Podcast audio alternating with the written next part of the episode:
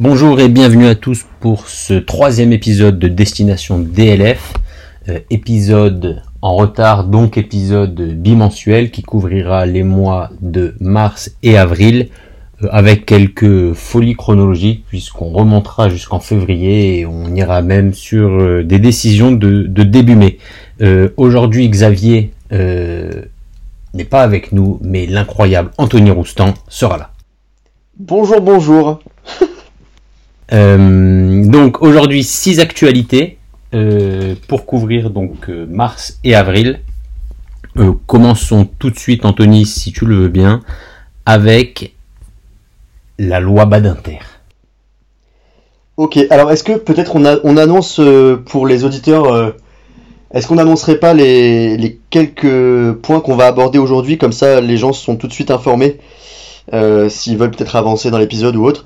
Donc, euh, on va traiter euh, six sujets, je crois, Antoine, si je ne me trompe pas. Donc, on parlera, euh, donc, comme le disait Antoine, de loi Badinter, la question de savoir si un fauteuil roulant électrique est un véhicule terrestre à moteur au sens de la loi Badinter. On verra ensuite également un autre arrêt de cassation en matière de procédure sur la recevabilité d'un moyen de cassation suite à un changement de norme. Euh, et également, moi, j'aborderai la, loi du 21 avril 2021 sur euh, visant à protéger les mineurs des crimes et délits sexuels. Vous savez, c'est cette nouvelle loi qui a été introduite sur, pour les crimes sexuels sur mineurs. Donc je vous en toucherai deux mots parce que c'est une loi importante dans le, dans le paysage pénal. Et toi Antoine, du coup... Euh... Ouais, alors moi, une loi et deux arrêts. Euh, la loi, ce sera donc celle sur le, la garantie du respect de la dignité en prison, donc qui, fait suite en fait à une, chronique jurisprudentielle euh, qu'on avait déjà commenté l'année dernière et qui était au cœur euh, vraiment de l'actualité des élèves de l'année dernière et donc qui le, qui le reste euh, pour cette année.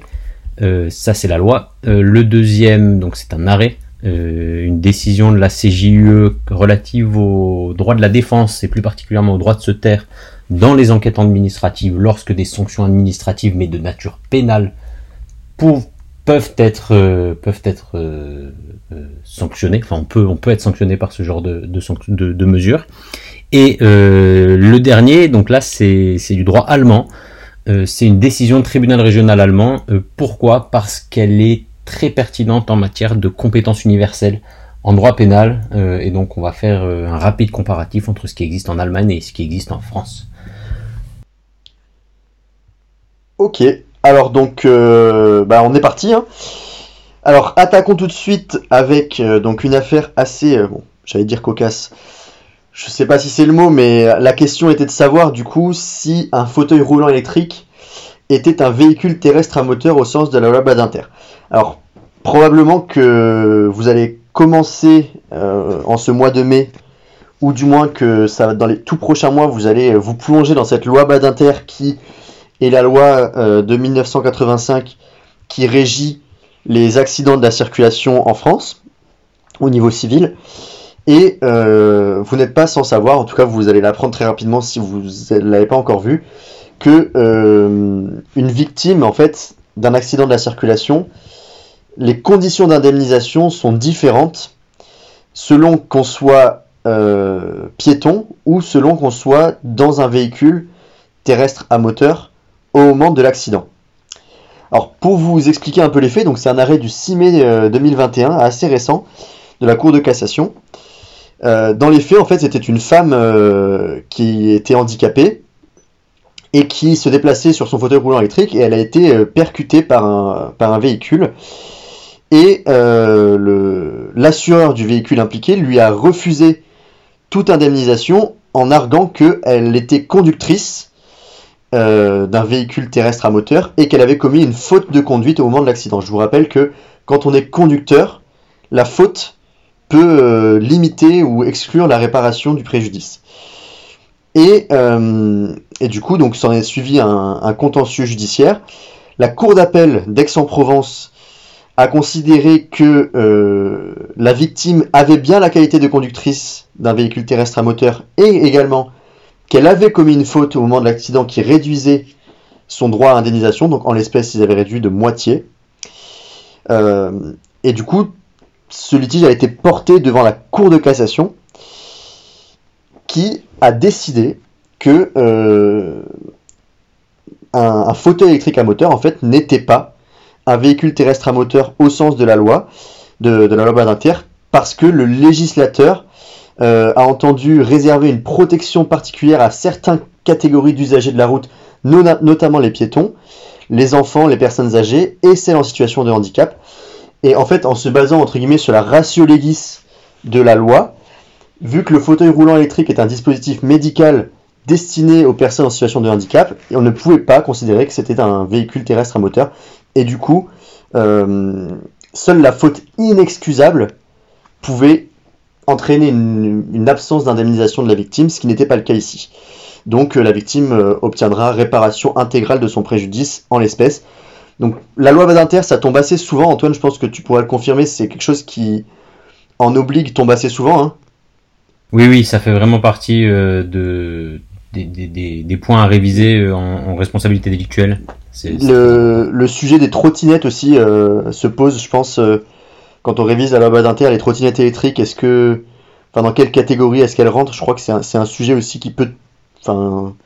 Ouais, qui, est d'actualité. Hein. Qui est d'actualité et, et, je crois que ça fait plusieurs années qu'on s'attend à ce qui tombe. Donc potentiellement, voilà, ça, ça, peut faire partie de votre arsenal jurisprudentiel à développer sur ce, sur ce sujet. Super. Euh, donc ça, c'était première décision euh, de février, mais qu'on intègre dans cette troisième, euh, troisième actualité. deuxième sujet, Anthony, c'est donc la loi sur les violences sexuelles faites aux mineurs. Allez, bah ok, je peux enchaîner. Je peux enchaîner là-dessus. donc, paysage un peu différent. Donc là, on est sur la loi du 21 avril 2021 qui a été adopté visant donc à protéger les mineurs des crimes et délits sexuels et de l'inceste. Euh, donc c'est une loi qui a été adoptée à la suite de, diverses euh, affaires qui ont été assez médiatisées sur des jeunes filles euh, qui ont été voilà des affaires pénales qui datent des dernières années là. Il y a eu pas mal de, de bruit autour de ces affaires-là. Il y a eu notamment le livre de Camille Kouchner, La Familia Grande, euh, qui, est, assez intéressant sur ce, sujet. Euh, et donc, il y a, pas mal de nouvelles dispositions pénales qui sont entrées en vigueur avec cette loi, que je vais essayer de vous décrire assez rapidement. Euh, le site viepublic.fr qui synthétise la loi est vraiment bien fait. Donc je, m'en suis pas mal inspiré pour préparer mes notes. notamment, il y a quatre nouvelles infractions qui sont créées dans le code pénal. Euh, pour punir les, crimes sexuels sur les enfants, enfin les crimes et délits plutôt, parce que du coup il y a deux infractions qui sont des crimes, qui vont être le viol sur mineur de moins de 15 ans, euh, qui lui est puni de 20 ans de réclusion criminelle, et le viol incestueux sur mineur de moins de 18 ans, qui est également puni de 20 ans de réclusion criminelle. Euh, donc en fait, ce qui est très intéressant avec cette loi, c'est que les juges n'auront plus à établir une violence, une contrainte ou une menace ou une surprise pour constater en fait et punir le viol. La question du consentement de l'enfant, euh, en dessous de 15 ans, en fait, l'enfant est considéré comme n'étant pas consentant. Et en dessous de 18 ans, il est considéré comme n'étant pas consentant à chaque fois que c'est incestueux. Euh, sachant que initialement, euh, je crois que c'était 13 ans et puis ça a été remonté à 15 ans. Bien sûr, il y a une clause euh, spéciale pour les, les amours entre, entre personnes jeunes. Donc, euh, en fait, à partir du moment où la relation est entre personnes qui ont moins de 5 ans de différence, cette présomption de, non-consentement ne, s'applique pas. Mais c'est la clause Roméo et Juliette. Exactement, exactement. Donc voilà, donc il y a ces deux délits de crime sur mineurs. Il y a également agression sexuelle sur mineurs de moins de 15 ans et agression sexuelle incestueuse sur mineurs de moins de 18 ans qui sont créés, qui sont des délits cette fois-ci. On a également euh, une précision de la notion de viol de manière générale qui inclut désormais les actes bucogénitaux euh, et on étend également le périmètre de l'inceste aux grands-oncles et aux grandes-tantes. Donc ça c'est sur le point création de nouvelles infractions on va dire. Et euh, il y a également des, règles de prescription qui ont été aménagées. Désormais, euh, on a un, un, principe de prescription glissante, en fait, pour les crimes sexuels sur mineurs. Donc déjà, la prescription de droit commun, c'était 30 ans à partir de la majorité de la victime, c'est-à-dire que la victime peut porter plainte jusqu'à 48 ans. Mais en plus de ça, on a une prescription glissante qui est lorsque le violeur, ou l'agresseur du moins, euh, commet une nouvelle agression sexuelle sur un autre enfant, euh, a, a, posteriori, ben ça, ça fait re... enfin, ça décale la prescription. Donc ça, c'est une prescription glissante. Et également, il y a des actes interruptifs de prescription, par exemple, une audition euh, d'une personne qui est suspectée d'avoir commis des sévices sur mineurs va interrompre la prescription non seulement dans l'affaire en cause, mais dans les autres procédures dans lesquelles euh, il serait potentiellement impliqué. Et enfin, il y a également une augmentation de la prescription du délit de non-dénonciation de sévices euh, qui est porté à 10 ans à, compter de la majorité de la victime en cas d'agression sexuelle et 20 ans en cas de viol. Ce qui fait qu'en fait, euh, on va pouvoir poursuivre les personnes qui ne dénoncent pas pendant beaucoup plus longtemps. Enfin, euh, il y a diverses autres mesures qui ont été prises, mais là j'ai dit, je pense, un peu l'essentiel. Il y a des délits, par exemple, d'incitation à, un mineur à se livrer à des pratiques sexuelles sur Internet. Euh, ce genre de petits délits là qui ont été euh, rajoutés. Mais voilà, je pense que c'est une loi qui est importante, que je vous invite à, aller checker, que vous pouvez trouver, comme je vous disais, sur euh, viepublic.fr ou, même sur le site du Sénat. Il y a des, il y a des, des petites fiches synthétiques qui sont assez bien faites. Sinon, sur LexisNexis ou sur Dalos, vous avez plus de détails. Mais c'est une loi qui est importante, je pense, notamment pour les pénalistes. Super. Donc ça, c'était ton, ton deuxième point. Est-ce que tu veux faire le troisième? Comme ça, on, garde mm. la chronologie qu'on a donnée au début? Allez, allez, tant que je suis lancé, allons-y. À moins que tu aies des commentaires à faire sur cette loi, Antoine, peut-être euh Non, rien de particulier. Toujours, euh, toujours retenir que les, les, modifications des règles de prescription, euh, elles sont, elles n'ont aucun effet lorsque la prescription est acquise. En revanche, elle, elle, joue lorsque la prescription n'est pas encore acquise. Ok. Bon, du coup, dernier arrêt que je vous ai sélectionné. Euh, je vais essayer de pas être trop long. C'est un arrêt d'assemblée plénière du 2 avril 2021, qui est un arrêt de procédure qui, qui intéressera peut-être ceux qui font la procédure civile, mais qui me semblait intéressant quand même en matière de DLF de manière générale. Donc c'est un arrêt de la Cour de cassation du, comme je le disais, du, du 2 avril 2021 L'effet de l'espèce était assez simple. En fait, c'était euh, un salarié, enfin, ou, une salariée, je sais plus, qui se plaignait d'avoir été exposé à l'amiante pendant, euh, pendant ses missions et qui avait donc saisi euh, d'abord le Conseil des prud'hommes, puis ensuite la Cour d'appel. D'ailleurs, je crois que la demande relative à l'amiante a été soulevée en appel. Et, en fait, à l'époque, la position de la Cour de cassation était de dire que euh, si l'employeur n'était pas sur une liste des établissements éligibles au dispositif ACAATA, c'est-à-dire euh, le dispositif qui règle les questions d'indemnisation euh, relatives à l'amiante, pour, faire simple, eh bien, le salarié n'avait pas le droit à la même réparation. Et en fait, la Cour de cassation était assez stricte là-dessus, et en l'espèce, l'employeur n'était pas sur cette liste. Du coup, la cour d'appel avait, avait fait droit à la demande du salarié, et en fait, la cour de cassation avait cassé du coup cette décision parce que euh, la cour n'avait pas regardé si l'établissement était bien inscrit sur cette liste. Bon, du coup, la cour d'appel de renvoi, toujours de Paris, a restatué et elle a rendu une décision conforme à la jurisprudence générale de la cour de cassation en rejetant du coup la demande d'indemnisation de notre victime. Très bien. Sauf que quelques mois plus tard, la Cour de cassation a fait un revirement de jurisprudence dans une autre affaire, en estimant que désormais, tout salarié qui justifie d'une exposition à l'amiante pouvait agir contre son employeur, même si l'établissement en question ne figurait pas dans, euh, la liste de la, CAATA. Et donc, la, la, Cour de cassation avait changé de position.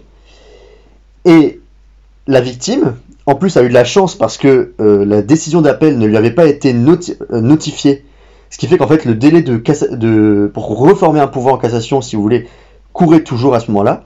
Elle a vu cette décision tomber, elle s'est dit, je vais refaire un pourvoi et redemander un réexamen de ma, de ma situation au regard de ce changement de jurisprudence. Et en fait, auparavant, la Cour de cassation euh, refusait systématiquement, en fait, d'admettre un pourvoi contre une euh, décision de cour d'appel de renvoi qui avait statué conformément à ce que disait la Cour de cassation. Parce que sinon, ça voudrait dire qu'on pourrait toujours faire des pourvois et des pourvois, ce serait euh, infini. Et sauf que là, en fait, la Cour de cassation a dit, certes, il y a cette règle, mais il y a une exception lorsqu'il y a un changement de norme. Et dans cette notion de changement de norme, la Cour de cassation y inclut également les revirements de jurisprudence. En fait. Et du coup, c'est un, revirement important de cette décision, c'est que désormais, si la, Cour de cassation change de position entre le moment où elle a statué la première fois et le moment où on peut refaire un pourvoi sur la Cour d'appel de renvoi, eh bien on va pouvoir refaire un pourvoi en lui demandant de réexaminer la, situation. C'est un peu technique, mais grosso modo c'est ça qu'il faut retenir. Et ce qui fait qu'en fait on a un accès au juge qui est renforcé. Et surtout, je trouve que c'est un arrêt qui est intéressant dans le sens où, vu que la Cour de cassation assimile le changement de norme avec euh, les revirements de jurisprudence, je trouve que ça en dit assez long sur euh, le rôle normatif de, la Cour de cassation, parce qu'elle-même estime que lorsqu'elle change de jurisprudence, elle, opère un changement de norme. Et je, trouve que la, terminologie qu'elle emploie est un peu peut-être un peu présomptueuse, mais pourquoi pas. Ça fait, ça fait penser au, moi ça me fait penser au pays de common law, euh, dans lesquels le juge a vraiment ce pouvoir, ce pouvoir normatif. Et, et je, souvent, c'est des questions qui reviennent le jour du grand oral. Euh, Qu'est-ce que vous pensez? Est-ce que vous pensez qu'on est dans, dans un gouvernement des juges? Euh, Ça, c'est un argument qui pourrait aller dans le sens oui. Si vous devez soutenir le oui et que vous maîtrisez cette décision-là, euh, c'est un argument, je pense, qui est, qui est, très pertinent à soulever. Mm, mm. Et, et, je, vous invite vraiment à lire l'arrêt. Enfin, l'arrêt, il n'y a même pas besoin, limite, d'avoir un commentaire de l'arrêt parce que c'est un arrêt qui est rédigé selon la forme euh, vous savez, c'est la nouvelle forme développée des arrêts de cassation euh, qui sont très largement motivés. Vous, savez que depuis quelques années, la, Cour de cassation a modifié la manière dont elle rédige ses arrêts, et notamment quand c'est des décisions de, revirement de jurisprudence, elle, rentre vraiment dans le détail, elle, indique quelle était la jurisprudence antérieure, quel a été le raisonnement de la Cour, pourquoi elle décide de changer, etc. Donc c'est extrêmement clair quand on lit l'arrêt, euh, peut-être un peu plus clair que la manière dont je voulais l'exposer, même si j'ai essayé d'être le plus clair possible. Mais c'est un arc, c'est un moyen de procédure, on va dire, mais qui pourrait tomber dans, un, dans une colle de procédure ou même dans, dans un grand oral de liberté fondamentale, parce que c'est quand même une question d'accès au juge. On, comprendrait mal que euh, un moyen ne soit pas recevable alors que la norme entre guillemets a changé dans le sens où la position de la Cour de cassation n'est plus la même et on lui demande de l'appliquer à notre cas. Donc euh, voilà, c'est un arrêt que j'ai trouvé vraiment intéressant sur le plan procédural, en procédure civile et en, et en droit et libertés fondamentaux. Hum, hum, hum. D'ailleurs, ça me fait penser, je ne sais pas si tu as, si as suivi ça, Roustan, mais il me semble que la, Cour de cassation a récemment modifié la classification des arrêts euh, qu'elle faisait, qu'on a abandonné le PBRI. Oui, j'ai vu ça. Alors, euh, je saurais pas rentrer dans le détail là-dessus. Alors, il me semble, euh, je suis sur le site de la Cour de cassation là. Je, euh, je vous invite à y aller. Mais en, lisant rapidement, donc dorénavant, on va avoir une classification B ou R. B, c'est les arrêts publiés au bulletin. R, c'est ceux qui sont publiés au rapport annuel d'activité de la Cour de cassation. Ensuite, on aura un L et un C. le L pour lettre de chambre et le C pour communiquer. Euh, donc, euh, donc voilà, je vous invite euh, à aller voir sur le site de la Cour de cassation, tout est expliqué. Ok, c'est très pertinent. Bah, cet arrêt de cours de cet arrêt justement était P plus R, donc c'est-à-dire alors dans sous l'ancienne numérotation, c'est un arrêt publié au bulletin, donc c'est-à-dire un arrêt important, hein. et, et R, c'est-à-dire un arrêt de portée importante également. Quand vous voyez P plus R, c'est des arrêts qui sont importants. Ils sont au rapport annuel de la Cour de cassation. Ouais, ouais, c'est des arrêts qui, exactement, qui ont une portée doctrinale euh, assez, assez importante. Ok, super, merci Anthony. Antoine, je te laisse dérouler ce que tu nous as dégoté. Donc on va commencer avec la loi du 8 avril 2021 tendant à garantir le droit au respect de la dignité en détention. donc si vous vous en souvenez, le 30 janvier 2020, la CEDH donc condamne la France euh, pour notamment euh, les conditions de détention indignes en France et euh, elle recommande donc d'adopter trois mesures supprimer le, le, surpeuplement carcéral, améliorer les conditions de détention et établir un, recours préventif. puis ensuite, on a vu une deuxième décision du Conseil constitutionnel qui lui censurait le deuxième alinéa, enfin le second alinéa de l'article 144.1 du Code de procédure pénale, euh, c'était l'alinéa qui listait limitativement les cas dans lesquels c'était possible de demander la fin de la détention provisoire. Et ce second alinéa ne visait pas les conditions de détention indignes, et donc ne permettait pas la libération, euh, ou du moins de demander au JLD euh, la libération lorsqu'on avait des conditions de détention indignes. Le Conseil constitutionnel avait donc... Je crois que cet arrêt, on l'avait... Est-ce qu'on n'avait pas parlé dans l'actualité DLF de l'année 2020 Ouais, ouais, tout à fait, parce que 2 octobre 2020, on était en plein dans les révisions DLF euh, du CRFP l'année dernière. Donc euh, tout à fait, on, en avait parlé à ce moment-là. Euh, donc la France doublement sanctionnée par le Conseil de l'Europe et par le Conseil constitutionnel. Et donc on a une loi qui a été prise pour remédier, du moins partiellement, à cette sanction de la CEDH. C'est cette loi du 8 avril 2021 tendant à garantir le droit au respect de la dignité en détention. Donc il n'y a qu'un seul article. Euh, mais pour faire simple, donc la loi, elle énonce que toute personne détenue dans un établissement pénitentiaire qui considère que ses conditions de détention sont contraires à la dignité de la personne humaine peut saisir le JLD si elle est en détention provisoire ou le JAP, le juge de l'application des peines, si elle est condamnée et incarcérée en exécution d'une peine privative de liberté. Donc, comment ça se passe en pratique? Le, détenu euh, va devoir démontrer au magistrat donc compétent euh, des éléments à l'appui de sa requête et démontrer que les conditions dans lesquelles il est détenu sont bien euh, des conditions de détention indignes. et si le juge considère qu'elles le sont, il considérera la requête comme étant recevable et l'administration pénitentiaire devra alors mettre fin par tout moyen aux conditions de détention indignes dans un délai d'un mois. Donc ça va être relativement contraignant. Ça va être, euh, à mon avis, ça va, ça va, ça va commencer à attendre si on a beaucoup de demandes qui vont, qui vont sur ce terrain-là. D'autant plus que euh, l'administration pénitentiaire, elle aura trois solutions pour mettre fin aux conditions euh, de détention dégradantes dans ce délai d'un mois. Le premier, c'est le transfèrement.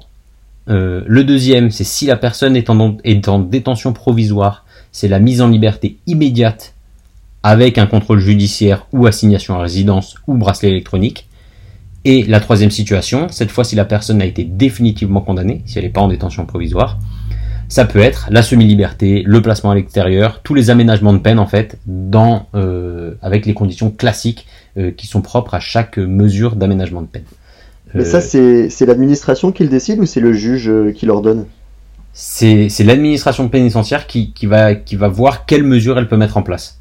Euh, et, ensuite, on pourra contester de nouveau sous, si la mesure n'a pas été prise dans le délai d'un mois, demander réparation. Euh, et ce qui est, ce qui est important, c'est que vous savez, le transfèrement, souvent, les transfèrements sont refusés euh, par les détenus, et se poser la question de savoir qu'est-ce qui va se passer si le détenu refuse le transfèrement. Est-ce que finalement, à la fin, on va être obligé de lui, de le mettre en semi-liberté, par exemple, ou non? Et donc là, le, le texte, il, il précise et il dit que euh, qu'on peut refuser l'aménagement de peine lorsque le détenu s'est opposé à un transfèrement euh, proposé par l'administration pénitentiaire, sauf si le refus du transfèrement est motivé parce qu'en fait ça aurait porté une atteinte excessive au droit au respect de la vie privée et familiale, grosso modo qu'on l'aurait transféré trop loin euh, du lieu de résidence de sa de sa famille. Alors en réalité, on est, euh, on est à moitié satisfait par ce texte parce que on se souvient donc que la CEDH, elle avait condamné la France euh, et elle avait recommandé à la France d'adopter trois mesures supprimer le surpeuplement carcéral, améliorer les conditions de détention et établir un recours effectif. En réalité, cette loi, elle répond qu'à un seul de ces trois objectifs, à savoir élaborer un recours effectif. Et encore, on va voir en pratique ce que ça donne. Euh, mais donc finalement, on, repousse plus loin euh, cette question de la surpopulation carcérale parce que bah, c'est une question, euh, c'est une question très onéreuse et c'est une question qui, qui, qui mériterait en fait de construire des prisons et c'est quelque chose aujourd'hui que qu'on ne fait pas en France. Donc donc voilà sur ce sur cette loi.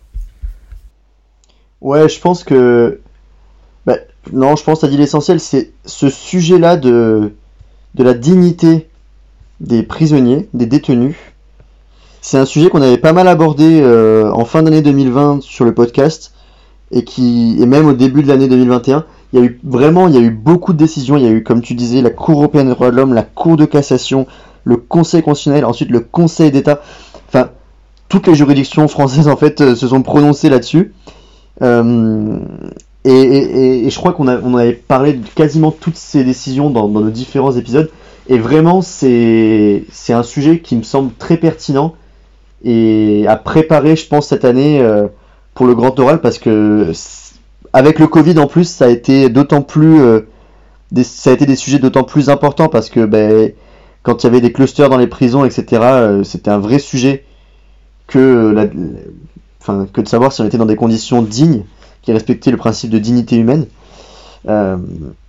donc, ouais, je pense que n'hésitez pas à aller voir là-dessus. Je crois qu'il doit y avoir une feuille sur vie publique, je pense aussi sur ce genre de loi assez importante, sur viepublic.fr, vous avez souvent des, petites fiches. Donc euh, en, vous lisez ça en 2-3 minutes et ça vous permet d'avoir une, bonne vision de l'ensemble de la loi pour ne euh, pas avoir de mauvaises surprises le, jour du grand oral euh, éventuellement.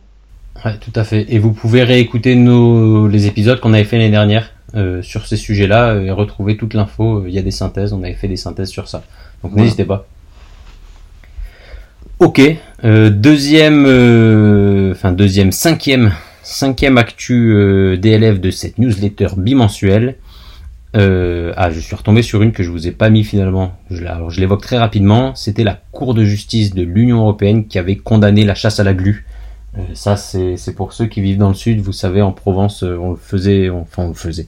C'est une pratique qui, qui, qui, était assez répandue de chasser à la glu. Donc ça a été, on a été définitivement sanctionné pour ce genre de pratique. Euh, donc j'en arrive à la cinquième actualité du jour. C'est donc une décision euh, du tribunal régional supérieur de Koblenz euh, en Allemagne.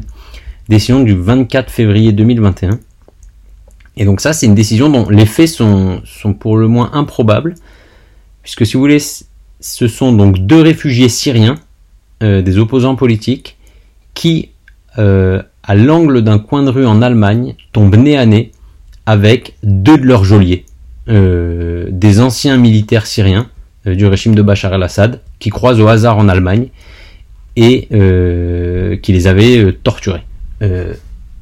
Les deux geôliers vont se faire donc arrêter en Allemagne et ils vont être poursuivis pour avoir arrêté plusieurs manifestants et les avoir conduits à la prison d'Al-Khatib où la torture était massivement appliquée. sur les deux, pour le moment, il n'y en a qu'un seul qui a été jugé.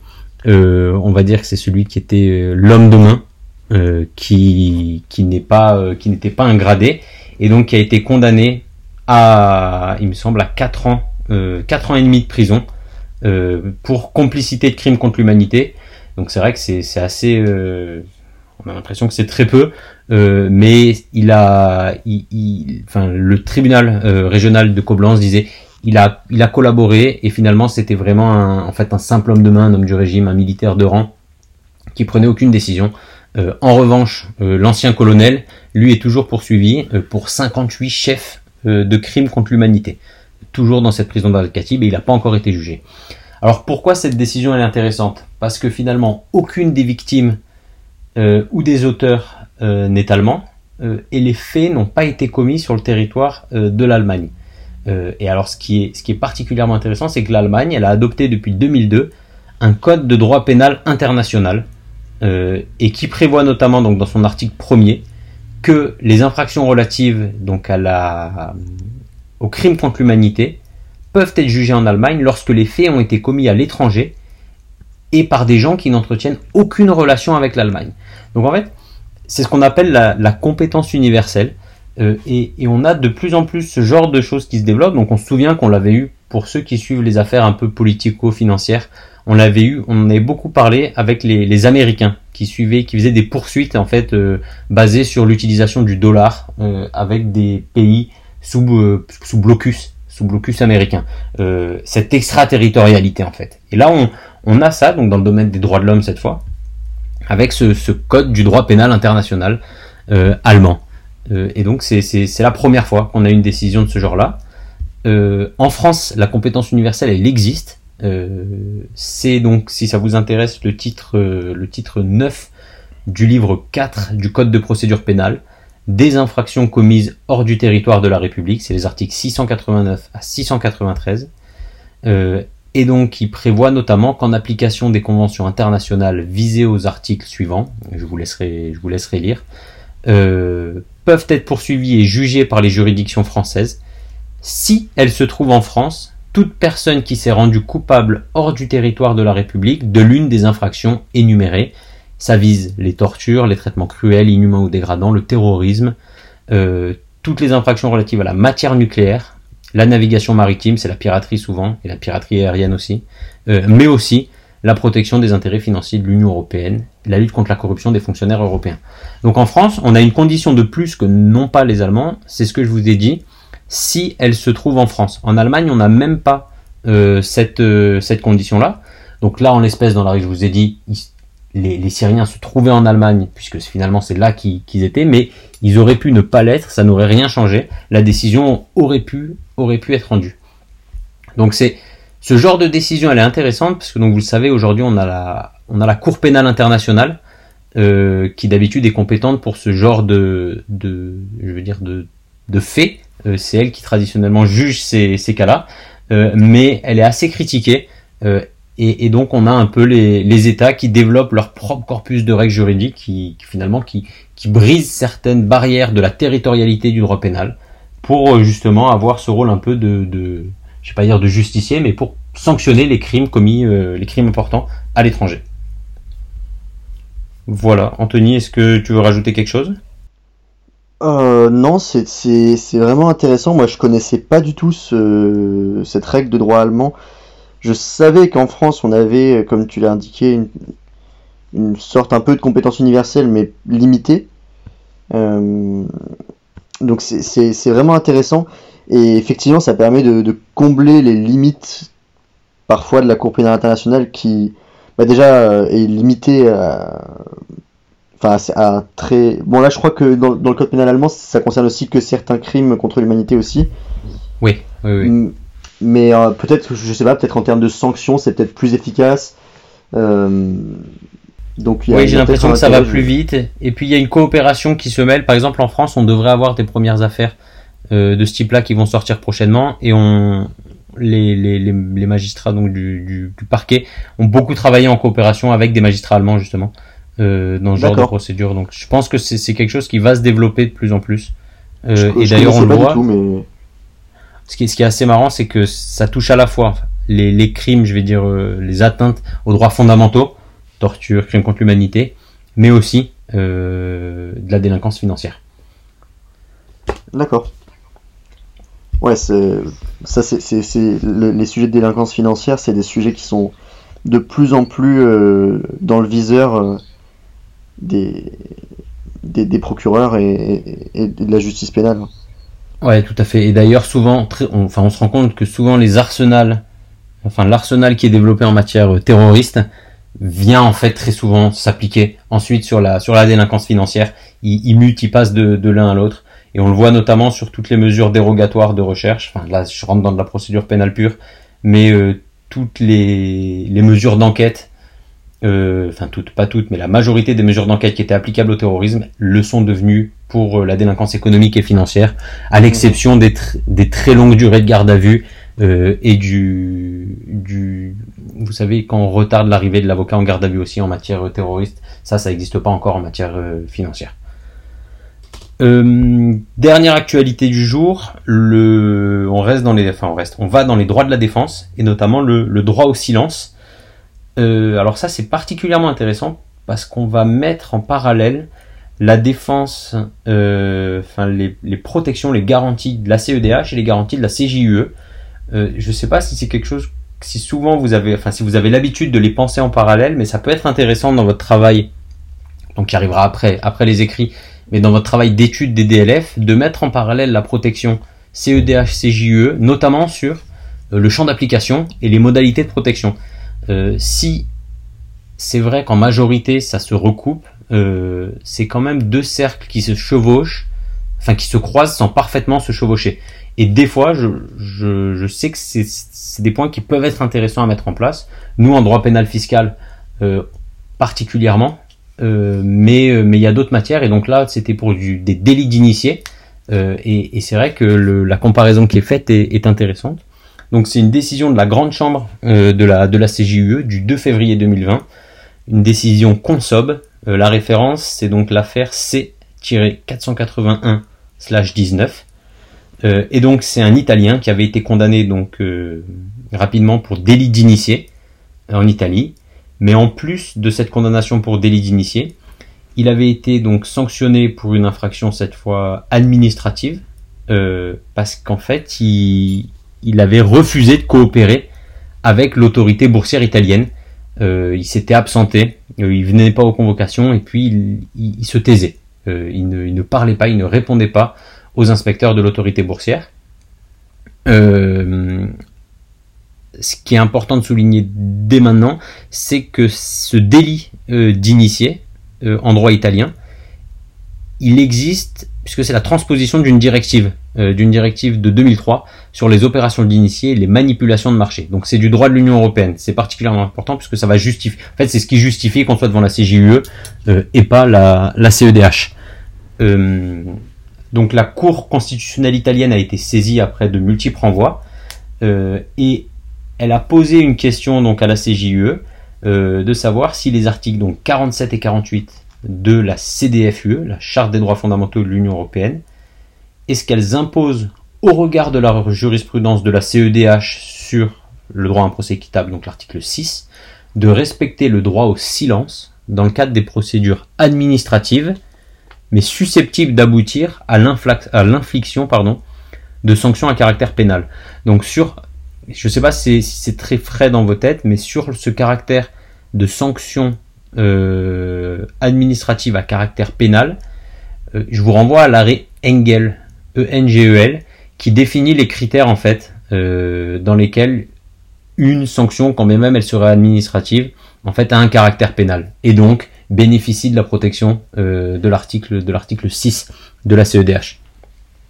Et donc la Cour constitutionnelle italienne, au moment où elle renvoie, elle pose la question en fait à la à la CJUE, dans cette décision euh, de renvoi, elle euh, elle précise en fait, elle vise l'article 6 et, et elle dit expressément, elle le rappelle que pour la CEDH, lorsque euh, qu'il y a une atteinte au droit au silence, lorsque des personnes sont sanctionnées par le droit national, lorsqu'elles n'ont pas répondu aux questions des autorités administratives pour des procédures de constatation d'infraction administrative, mais sanctionnées sur le plan pénal.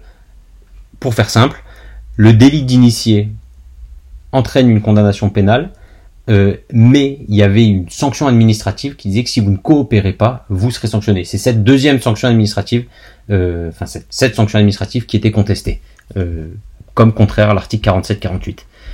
La CGUE, elle ce qui, ce qui est assez intéressant, c'est qu'elle rappelle vraiment donc la connexion qu'il y a entre l'article 47 et l'article 48 de la CDFUE avec l'article 6 de la CEDH, et elle dit expressément L'article 47 alinéa 2 de la charte correspond à l'article 6 paragraphe 1 de la Convention et l'article 48 de la charte à l'article 6 paragraphe 2 et paragraphe 3 de la Convention. Et donc cet article justifie de ne pas sanctionner une personne qui, dans le cadre d'une enquête menée à son égard par l'autorité compétente au titre de cette directive ou de ce règlement, refuse de fournir à celle-ci des réponses susceptibles de faire ressortir sa responsabilité pour une infraction passible de sanctions administratives présentant un caractère pénal. C'est finalement le droit de ne pas s'auto-incriminer qui est protégé par le droit de se taire et qui doit être appliqué à toutes les situations dans lesquelles on risque une sanction à caractère pénal, peu importe qu'elle soit administrative ou pénale. Donc on a une réaffirmation finalement de, ce droit de se taire. Mais, et c'est là que c'est ça qui est particulièrement intéressant, la CJUE tempère et elle dit donc que le droit au silence ne justifie en rien une obstruction aux enquêtes et que le mis en cause se doit de coopérer avec les autorités compétentes et il doit se présenter à toutes les auditions euh, à toutes les auditions et il ne peut pas faire de manœuvre euh, dilatoire. Donc c'est vraiment, on a, comment dire, le, au sens de la CJUE, le champ d'application du droit de se taire semble quand même plus restreint euh, que celui de la CEDH. On n'a pas cette limitation euh, lorsqu'on se base directement sur l'article 6 de la CEDH. L'article 47, en fait, et 48, dans leur application par la CJUE, ils doivent, enfin comment dire, ils sont mis, euh, on, pèse aussi les intérêts que protège cette directive européenne de lutte contre les délits d'initiés. On, va vraiment peser le, poids de l'importance de chacune des mesures du respect des droits de la défense et du droit de se taire, et du respect en fait de la protection des marchés financiers. Et donc on voit cette protection des marchés financiers qui n'est pas euh, du ressort de la CEDH et donc qui en fait n'avait pas fait cette distinction. La CJUE va la faire. Euh, on rappelle que c'était du droit italien. Toutefois, euh, l'article 642.2 donc du CMF en droit français, il réprime le fait pour toute personne de mettre obstacle à une mission de contrôle ou d'enquête de l'autorité des marchés financiers et de communiquer des renseignements inexacts sans plus de précision. Euh, c'est possible que cette, euh, que cette décision de la CJUE de Grande Chambre, elle ait des effets en droit français et qu'on voit des affaires émerger euh, sur, sur des sanctions qui auraient été sanctions administratives basées sur cet article L642.2 du CMF. Voilà. Anthony, je ne sais pas si c'était très clair ou si tu as des ajouts à faire. Non, non, c'est très clair. Euh, je pense que c'est intéressant ces relations euh, CJE, CEDH. Euh, je pense que c'est un sujet qui est intéressant. Alors, peut-être que ça peut tomber au grand oral, mais vous savez que en fait la, la, CJE avait refusé initialement que l'Union européenne adhère à la CEDH. Et, là, en fait, les négociations ont repris depuis, euh, depuis un peu plus d'un an. Donc, euh, pour essayer de, trouver un arrangement, en fait, pour que, pour que l'Union européenne, en fait, en tant qu'entité, devienne adhérente de, la CEDH. Ce qui permettrait peut-être de clarifier aussi comment articuler les, règles des deux, des, deux juridictions différentes. Mais euh, non, non, c'était extrêmement clair ta présentation et je pense que c'est totalement dans le thème. Bon, eh ben écoute, est-ce qu'on a un mot de la fin peut-être? Bah en tout cas merci de toujours continuer à, écouter le podcast, c'est toujours un plaisir pour nous de, le faire. Alors malheureusement on a été un petit peu occupé, c'est pour ça que euh, ce mois-ci on a, on a essayé de se rattraper en vous faisant deux mois en un. On, essaye de tenir le rythme mensuel euh, de, destination DLF.